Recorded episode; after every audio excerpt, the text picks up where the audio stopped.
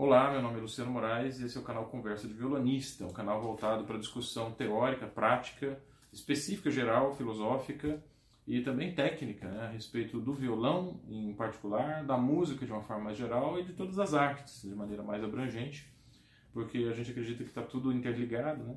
Então as pessoas encontram nesse canal vários tipos de conversas, vários tipos de debates em torno dos temas né, que se referem diretamente à prática artística, à prática musical e a violonística em particular. Eu sou pós-doutor em música pela Universidade de São Paulo e quero trazer hoje um tema é, que tem martelado a minha cabeça durante um certo tempo. O, o, canal ficou um bom tempo sem um vídeo novo, né? a primeira vez que eu apresento um vídeo desde o final do ano passado. É, a questão da arte em tempos de crise.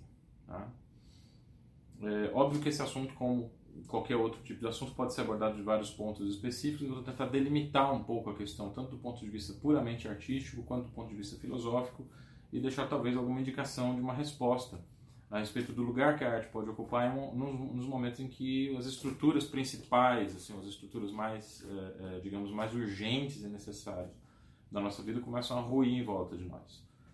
Uh, eu estou gravando esse vídeo no dia 15 de janeiro de 2021. Uh, é evidente que uh, eu, eu, procuro deixar com que esses vídeos sejam sempre tenham sempre um sentido atemporal, né? Eles não, estão ligados ao calor do momento em que estão sendo gravados, mas seria ingenuidade da nossa parte se a gente supusesse que esses esses vídeos são gravados sem nenhuma interferência do que está acontecendo de fato no momento. Todo mundo sabe exatamente pelo que, que nós estamos passando, não preciso revisar isso aqui. Mas a temática vai, vai, vai é, buscar em algumas referências do passado e em algumas posturas específicas de artistas um enriquecimento da discussão a respeito do lugar da arte nesses momentos em que a coisa tá brava, né? a coisa está realmente feia e a gente começa a discutir então o que, que é essencial, né? o que, que é importante e por que, que a arte pode talvez ocupar, se pode ocupar algum espaço essencial nas nossas vidas, mesmo num momento tão, tão delicado. Ah, ah, a mim, eu quero tratar dessa questão da arte da maneira mais ampla possível, tá? maneira mais abrangente. Então, nós estamos falando assim da prática violonística, mas estou falando também da prática musical de uma maneira mais geral e também da, das artes todas que vocês puderem pensar, desde a produção de séries, o próprio cinema, a fotografia, a pintura, a escultura todas as artes que de alguma maneira ocupam a nossa cabeça e ocupam o nosso tempo. A gente pode dirigir essa questão a dois tipos de pessoas em particular. Primeiro, as, os músicos profissionais, ou os artistas profissionais, que são pessoas é, que acabam fazendo uma seleção, uma filtragem daquilo que vai passar para a posteridade é, mas não são exatamente os alvos principais do nosso trabalho. Eu, eu tenho sempre que me desculpar dos, com os meus colegas por não ter tempo de assistir aos concertos deles, por exemplo. Né?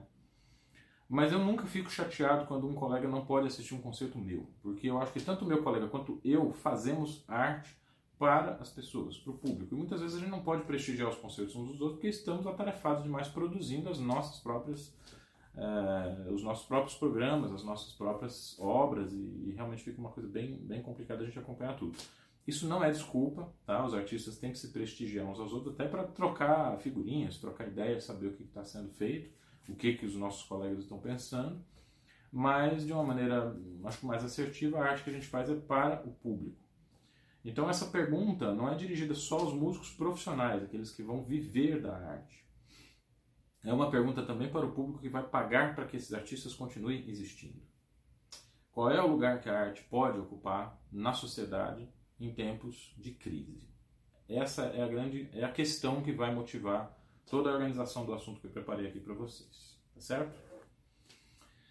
Nós temos dois extremos tá? É, de posicionamentos em relação a essa questão. De um lado, nós temos é, artistas que abandonaram completamente a, a, possibilidade de continuar criando artisticamente para se dedicar mais diretamente às funções urgentes de cada época, em particular, que se viu em um momento de crise. Não faltam exemplos ao longo do século XX. Desde 1890, a Europa se debatia com o fenômeno do pauperismo, né?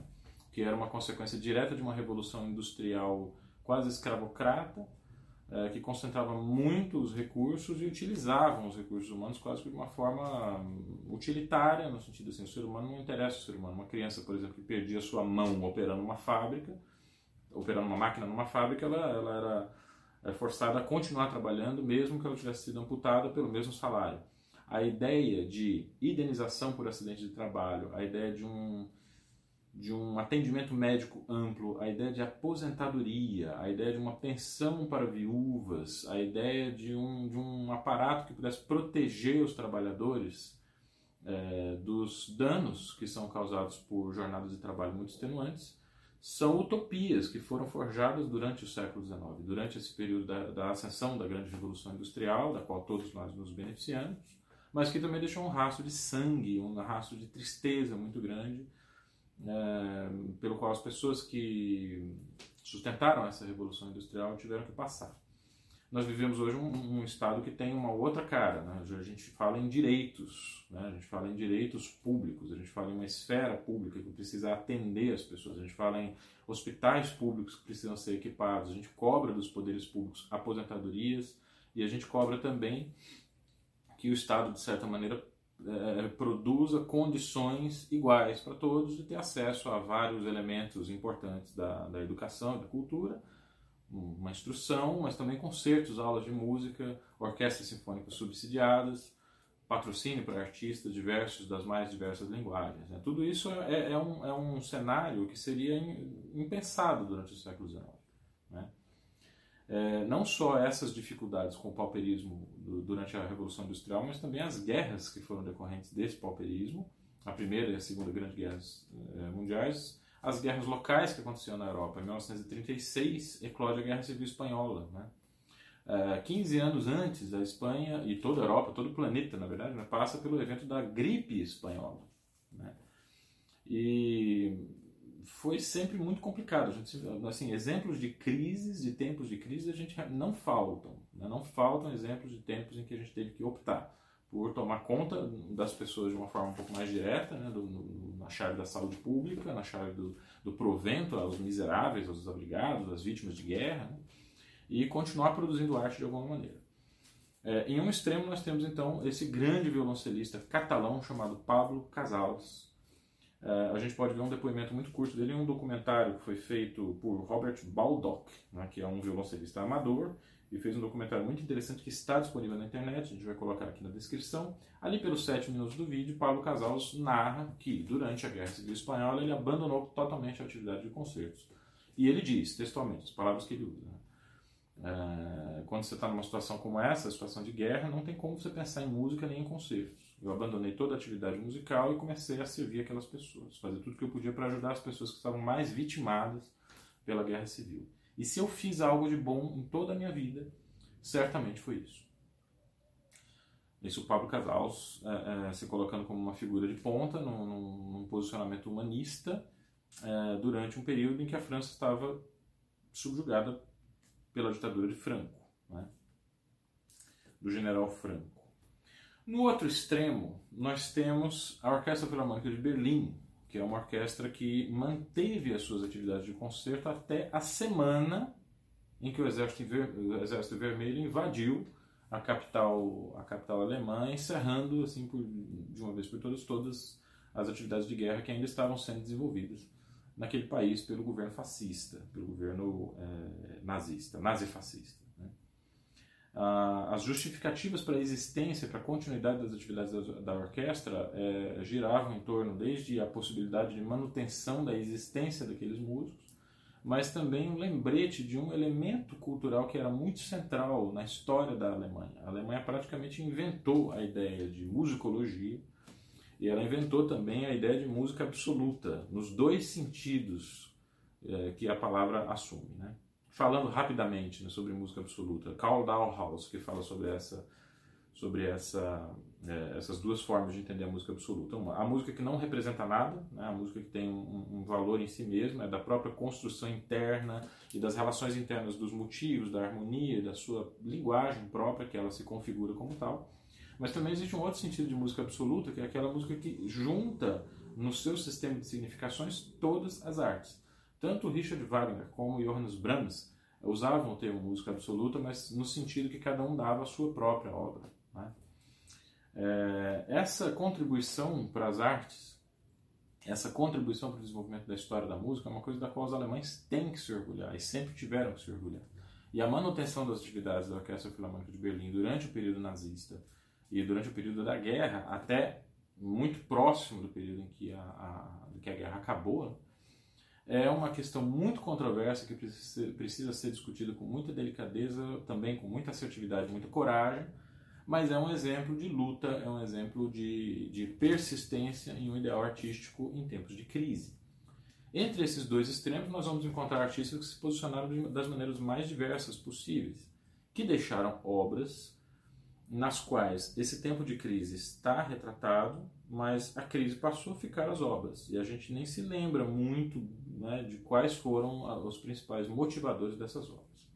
Dois exemplos que saltam aos olhos quando a gente faz uma pesquisa rápida a respeito disso é de Gustavo Klimt, que foi um artista que morreu por causa da epidemia da gripe espanhola.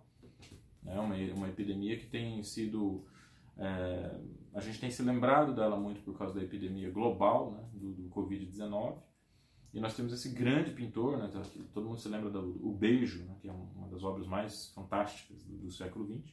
Este grande artista faleceu por causa da gripe espanhola, faleceu produzindo. Né? Nós podemos apreciar o seu trabalho hoje, podemos perceber as inovações da linguagem que ele proporcionou por causa dessa persistência. É, mesmo em um tempo tão complicado, ele manteve a sua produção até o fim. Um outro grande artista que também manteve a sua produção foi Edvard Munch, que, que eh, pintou o seu quadro O Grito, 1893, aquela cena né, de, um, de uma, uma, figura disforme diante de uma paisagem avermelhada. Muito se disse a respeito da, do dilema existencial. Né? Na pesquisa que eu fiz, até tinha um verbete da Wikipedia que fazia, falava uma coisa tão ridícula, né? dizer assim, é uma figura que está em um desespero existencial Veja, esse quadro foi pintado em 1919. Aquele desespero não é existencial. Aquele desespero é devido a uma série de problemas pelos quais a Europa estava passando. A Europa estava acabando de sair da Primeira Guerra Mundial. Né?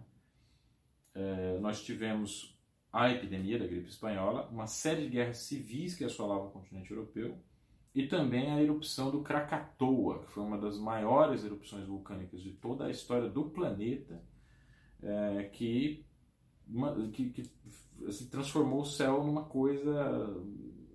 É, é, foi uma explosão que mexeu no clima né, do mundo inteiro.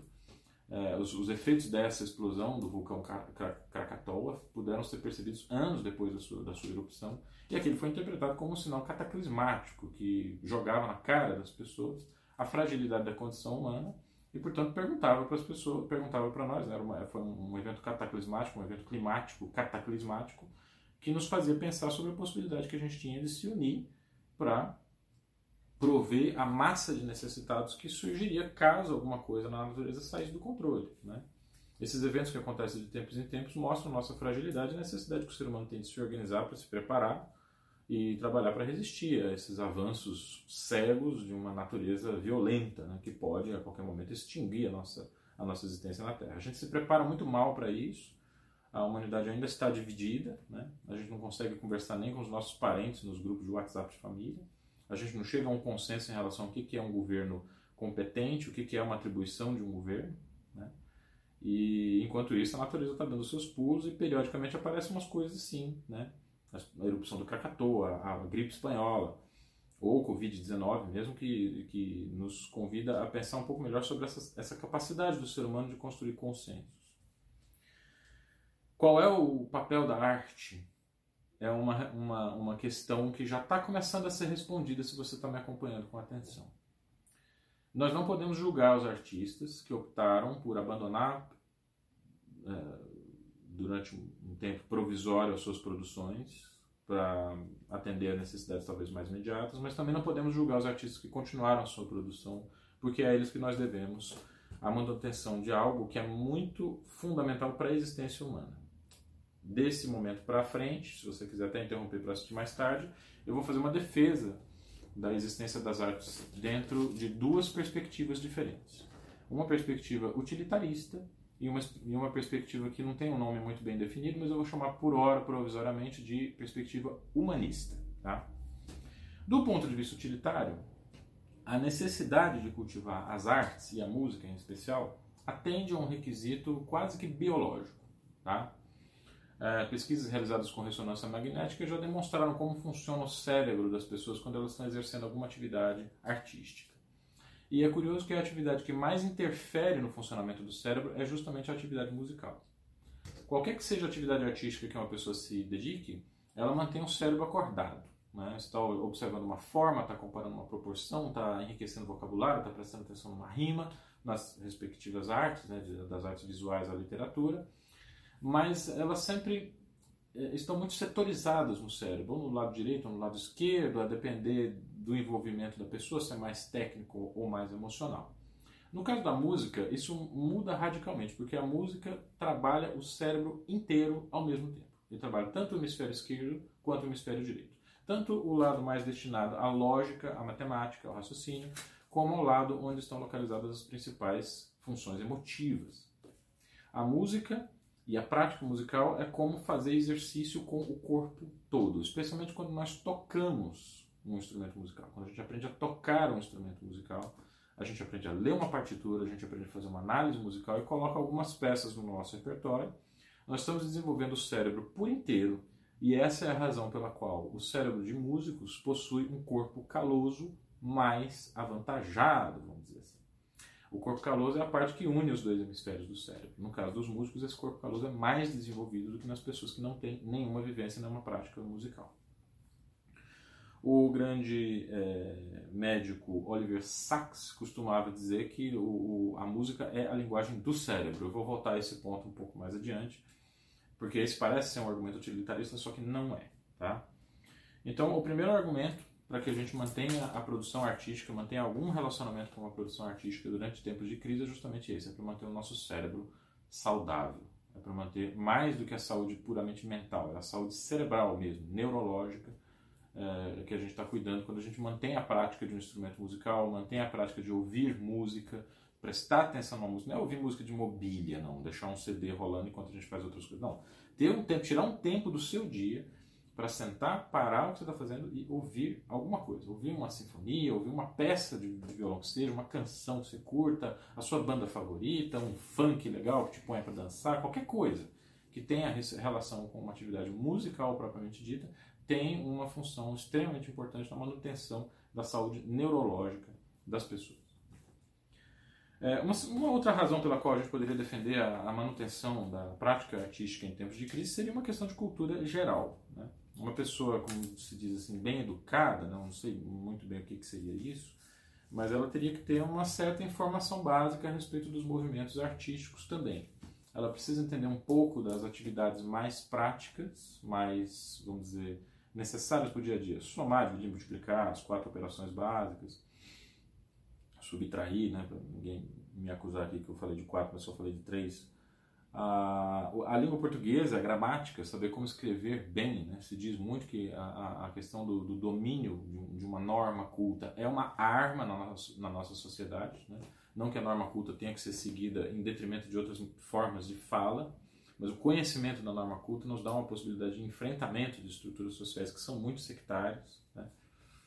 É, várias, várias atividades que, que nós entendemos como sendo formadores disso que a gente chama de pessoas bem educadas ou pessoas bem preparadas para interagir com, com o mundo. Uma pessoa não tem uma cultura geral bem formada se ela só tem isso nas áreas diversas das artes, mas não na música. É escandaloso a gente perceber como que, inclusive, artistas plásticos é, não conhecem nada a respeito da produção musical é, da humanidade são pessoas que, que, sabem avaliar um quadro muito bem, que sabem reconhecer os movimentos diversos da pintura, o expressionismo, o dadaísmo, eles sabem as motivações sociais de todos esses movimentos artísticos, mas eles não vão muito além da música da indústria cultural. Não conhecem Igor Stravinsky, não sabem o que foi a proposta de Vila Lobos para que ele fosse convidado para a Semana da Arte Moderna, que era, que era fundamentalmente uma semana de pintura e poesia. Por que chamar Vila Lobos, que era um músico? Qual era a razão? Qual era a revolução que Vila Lobos estava propondo? Na música, que fazia dele um irmão dos modernistas de 22. Não é fácil chegar a esse conhecimento porque a música é uma arte muito hermética. A gente precisa realmente estudar muito a fundo a teoria musical, a escrita musical, estilo, técnica, reconhecer o que é um contraponto, o que é uma frase, o que é uma melodia, o que é uma forma musical. Todos esses elementos são muito específicos e demandam um curso bastante longo para que a gente consiga se mover com desenvoltura né, pelas várias mudanças que os estilos históricos imprimiram a cada um desses elementos técnicos. Mas é preciso tentar. É, e essa é uma razão pela qual a gente não pode falar em cultura, falar em cultura geral, sem que a gente fale também em música, sem que a gente tenha também músicos conversando com artistas e com o público para que a gente possa ent entender de fato o que foi a música, o que é a linguagem musical e de que maneira que ela tem a contribuir com a nossa essa, essa, esse acúmulo, vamos dizer, de experiências que a gente chama de cultura. Uma outra razão pela qual eu acho que a música precisa ser defendida, mesmo em tempos de crise, é a, as várias oportunidades que a música oferece de interação. Não vou dizer interação social, não, interação humana. Né? É, você tocar um instrumento musical com alguém, ou cantar em coro, né, ou participar de uma atividade musical coletiva, é um momento muito raro e, em que a gente se depara com algumas habilidades que só ali mesmo, sabe? Só naquele momento ali em que a gente está fazendo música junto. Ouvir o que uma pessoa está fazendo com atenção para que você possa fazer com que a parte que você tem que tocar interaja em tempo real com aquela pessoa. É uma habilidade que os músicos vão ter que recuperar quando acabar a pandemia, porque a gente está fazendo muito trabalho distanciado. Né? O mesmo, o próprio trio elipsoidal, do qual eu faço parte, né? Com o Breno Chaves e o Alberto Guedes, a gente está é, desenvolvendo alguns projetos que vão sair logo em breve, que são baseados em, em processos à distância. É claro que a gente continua conversando muito, estudando, pensando junto à música, mas quando acabar essa pandemia a gente vai ter que recuperar a nossa capacidade de responder uns aos outros em um espaço acústico compartilhado, que não tem absolutamente nada a ver com as edições de vídeos sincronizados. Né? Essa capacidade de interação pode ser facilmente transposta para outros setores da vida.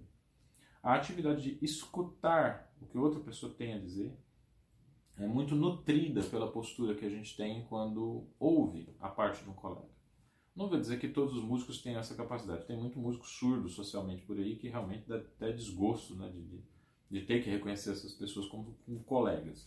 Mas para um músico bem informado, que trabalhou a música de câmara, que sabe o que, que significa, o valor que significa de conhecer a parte do outro, é, isso acaba reverberando, sim, em uma capacidade de interação social um pouco mais é, elaborada, um pouco mais refinada. Tá? Muitos argumentos em relação à, à, prática musical são levantados nessa direção. É uma atividade essencialmente coletiva, apesar de que é, é necessário que haja aulas individuais, né? Mas uma atividade musical só pode ser realmente considerada completa a partir do momento que você tem aulas coletivas, aulas de canto coral, aulas de música de câmara, as próprias aulas de teoria da música, são momentos em que a gente tem uma oportunidade de interação né, muito especial em torno de um objeto artístico muito efêmero. E essa é a mágica da música, né? criar situações concretas a partir de objetos artísticos extremamente efêmeros.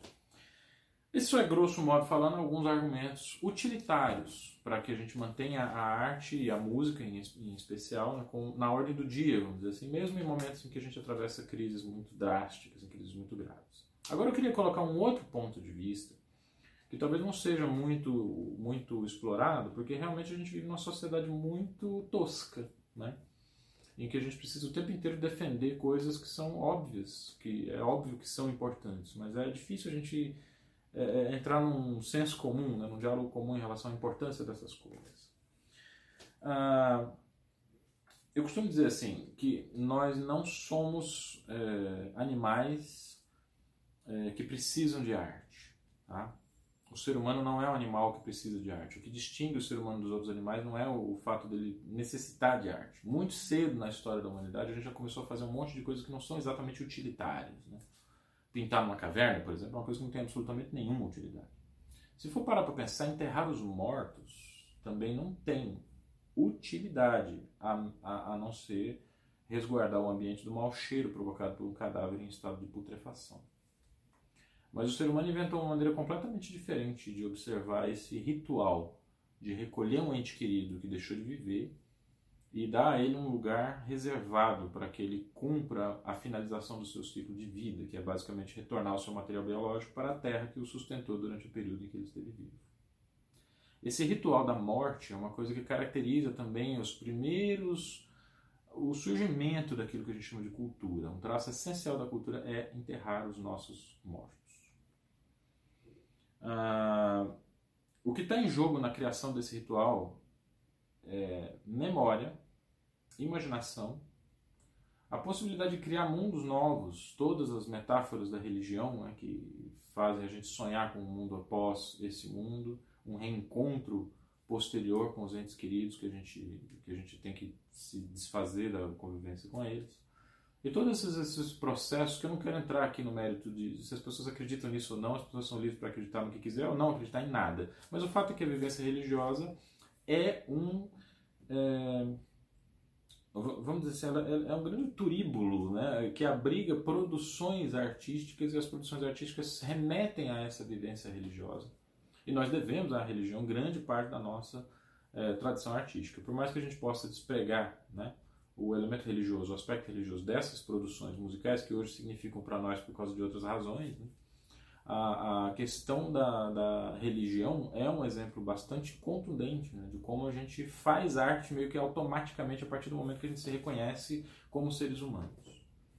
Ou seja, não é que a gente é um ser, né, o ser humano é um ser específico que come, dorme, fala, desenvolve uma série de atividades, entre elas a atividade artística. Não.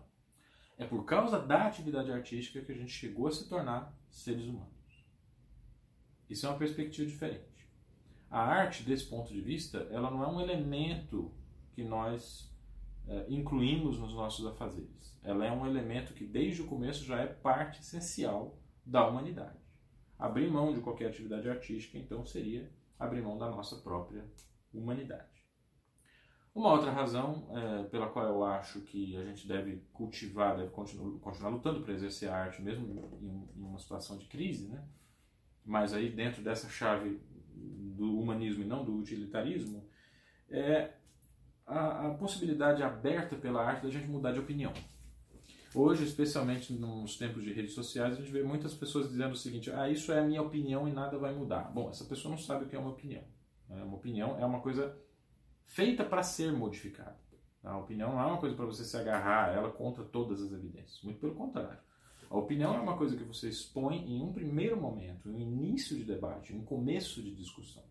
A partir do momento que você coloca a sua opinião, você tem que confrontar outras opiniões e fatos.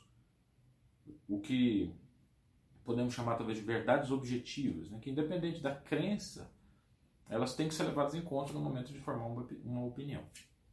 Num debate filosófico, isso dá muito trabalho. Num debate religioso, então nem se fala.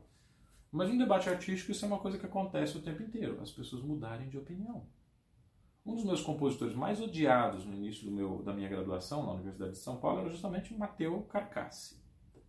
Um compositor que o Edelton Gloeden, que é o meu professor, simplesmente amava. Eu demorei a entender porquê. Na época eu não entendia, assim, lufas, né? Não entendia Herol, assim, não entendia por que ele gostava tanto do Matteo Carcassi.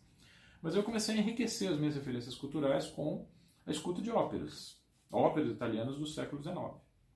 E fui entendendo que o Carcassi, lógico que a gente não pode pensar no Matteo Carcassi como um compositor como Beethoven, como Schubert, como Mozart, mas ele era um profissional extremamente competente que entendeu a natureza do violão e conseguiu colocar no nosso instrumento elementos da linguagem operística daquele tempo. Quer dizer, ele conseguiu trazer o violão definitivamente para dentro do século XIX, dialogando com um estilo musical que era o estilo mais ouvido na época.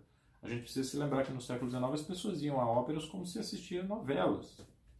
A ópera era uma atividade cultural básica para todas as pessoas. Ela aglutinava não só o canto e a música sinfônica, mas também a dança, também as artes plásticas, a construção de cenários, algumas coisas verdadeiramente mágicas que eram produzidas nos palcos do século XIX eh, estavam em torno dessa grande indústria operística. O que Carcass fez foi mostrar para as pessoas que o violão não era só um instrumento que poderia acompanhar o canto. Ele poderia ser o canto. O violão poderia ser o instrumento, ou ele poderia ser, digamos, a voz.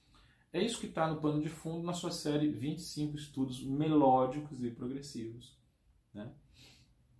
que o Matheus Carcassi escreve, que está comentado aqui no canal. Eu fiz vários vídeos já a respeito desses, desses estudos. Eu considero, hoje eu considero esses estudos como fundamentais para a aquisição de técnica violonística em qualquer que seja o nível, qualquer que seja a proposta estilística do violonista, profissional ou amador. É um dos meus compositores favoritos por causa daquilo que ele conseguiu realizar com o meu instrumento. A herança de Matheus Carcassi é uma das coisas mais preciosas que os violonistas têm é, é, para aprender o que é o violão, para aprender como funciona esse instrumento. Ora, essa foi uma opinião modificada a duras penas, é verdade, mas é um exemplo interessante de como dentro da, do trabalho com a arte a gente está o tempo inteiro aprendendo, crescendo e se desenvolvendo. Um outro, exemplo interessante dessa capacidade que a arte tem de transformar no, nossos pontos de vista são aqueles filmes que a gente assiste e, em um determinado momento, depois a gente não gosta né, do filme, fala, não, esse filme não veio, não entendi, achei ruim, achei fraco, achei roteiro ruim. Eu, eu, vejo a pessoa que menos entende de roteiro, ela, ela reclama do roteiro do filme. Mas depois ela lê um livro a respeito de roteiros. E ela descobre que a maioria dos filmes blockbusters é o mesmo. Os filmes que fazem mais sucesso de bilheteria seguem um roteiro pré-determinado e a única coisa que os roteiristas precisam fazer é adaptar os elementos desse roteiro com personagens mais badalados no momento, ou com narrativas que sejam mais palatáveis naquele, naquela circunstância histórica em particular. Quando um, um, cineasta tenta escapar desse roteiro, ele está sujeito a rejeições, porque a gente tem mania de achar feio o que não é espelho. Né? A gente tem essa necessidade de tentar buscar aquilo que é comum, aquilo que é reconhecido, é reconhecível né, nas artes. E escapar desse roteiro pré-determinado é uma coisa que às vezes gera um certo desconforto. Como é que a gente resolve esse desconforto? Assiste o filme de novo. Assiste outros filmes do diretor. Leia a respeito do diretor. Leia a respeito da proposta poética daquele diretor. E, se possível, deixe o tempo passar, essas informações se decantam com o tempo, daí quando a gente volta àquele filme que de início a gente não tinha gostado, aquele pode se tornar o filme mais né, adorado assim, das nossas vidas. Acontece o contrário também. Tá? É, quando eu estava muito imerso na cultura estadunidense, eu achava umas coisas assim lindas, maravilhosas, que hoje eu realmente não dou a menor paçoca. Tem muitos filmes aí que eu vejo, por exemplo, eu gostava daquilo porque eu não tinha nenhuma outra opção, inclusive dentro do cinema estadunidense. Né? Existem produções cinematográficas que são realmente geniais, vindas daquele país, é, mas que a gente simplesmente não tem acesso a eles. Não passa na sessão da tarde, não passa no tela quente. Né? E a gente fica à mercê do que uma indústria quer que a gente goste, sem muitas condições de buscar por nós mesmos coisas que às vezes nos fariam ter outra dimensão a respeito dessas artes. Quando eu digo que as artes precisam ser mantidas mesmo em tempo de crise, eu estou me referindo ao estudo das artes, à convivência com as artes. Não é simplesmente você deixar o entretenimento levar você como se fosse uma vela solta por um mar calmo e tranquilo, porque a vida não é nenhum mar calmo e tranquilo, a vida é cheia de turbulências e a gente precisa se preparar para essas turbulências, eh, se preparar para essas turbulências, exercitando a nossa capacidade de aprendizado e de compreensão. Em nenhum ambiente a nossa capacidade de compreensão é tão exercitada quanto no âmbito das artes. Um problema matemático que você resolve, que você entende a teoria, você deixa de lado e vai procurar outro. Uma obra que você entende e gosta passa a te acompanhar pelo resto da vida. Um livro que você acha interessante, que você acha bacana, você vai voltar nele várias vezes e você vai crescer com aquele livro. Uma obra de arte muito potente, muito poderosa, tem a capacidade de ler a nós mesmos. Quando a gente lê um livro muito legal, por exemplo, a gente tem a impressão de estar sendo lido pelo livro.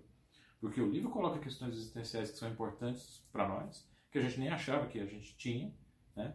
e modelam a nossa capacidade de imaginação para a gente se preparar melhor para os embates existenciais que a gente encontra durante a vida. Então a arte não é algo que é importante para o ser humano. A arte é algo que é constitutivo do ser humano. Diante desse debate, dessas discussões, eu quero eh, dizer com toda a ênfase que nós não podemos julgar nem os artistas que optam por interromper a sua produção artística durante, durante os momentos de crise, mas também não podemos julgar aqueles que insistem em continuar suas produções em momentos de crise, porque, como a gente viu ao longo desse, ao longo desse vídeo, o, o o trabalho artístico ele tem uma função fundamental na manutenção daquilo que a gente considera como ser humano.